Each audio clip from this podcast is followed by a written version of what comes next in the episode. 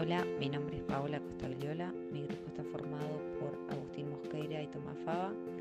En este capítulo vamos a hablar de Kant.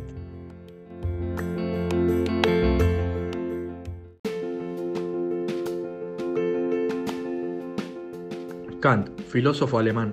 La felicidad no es un ideal de la razón, sino de la imaginación. Reconocido por el concepto imperativo categórico, teoría del idealismo trascendental y el noumeno. Obras, crítica de la razón pura, crítica de la razón práctica y crítica del juicio. Durante más de 40 años se dedicó por entero a la actividad docente, a la investigación filosófica y a la redacción de sus obras, que marcaron un hito muy importante en el desarrollo de la historia de la filosofía.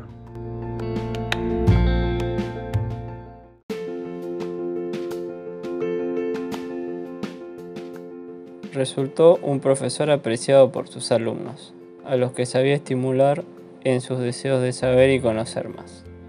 Sus enseñanzas religiosas se basaban más en el racionalismo que en la revelación divina y le crearon problemas con el gobierno de Prusia.